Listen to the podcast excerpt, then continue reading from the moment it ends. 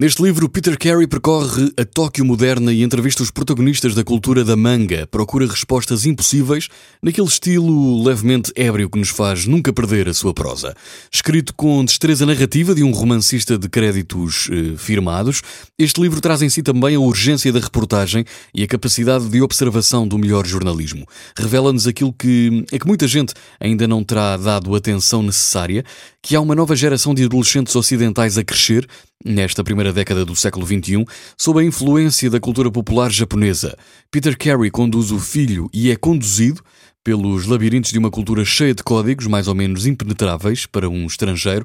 Estas são também palavras de Carlos Vaz Marques para este livro extraordinário, eh, O Japão é um lugar estranho, uma viagem de um pai com o seu filho ao país da manga e do anime, de Peter Carey. Um livro que surge de um pai que na prática ensina os seus filhos, mas que se dá conta que tem muito a aprender também com o seu filho de 12 anos, descobrindo assim um mundo que inicialmente é confuso, mas que a pouco e pouco o vai fascinar. É um livro que nos faz viajar e rumar ao profundo do coração do Japão.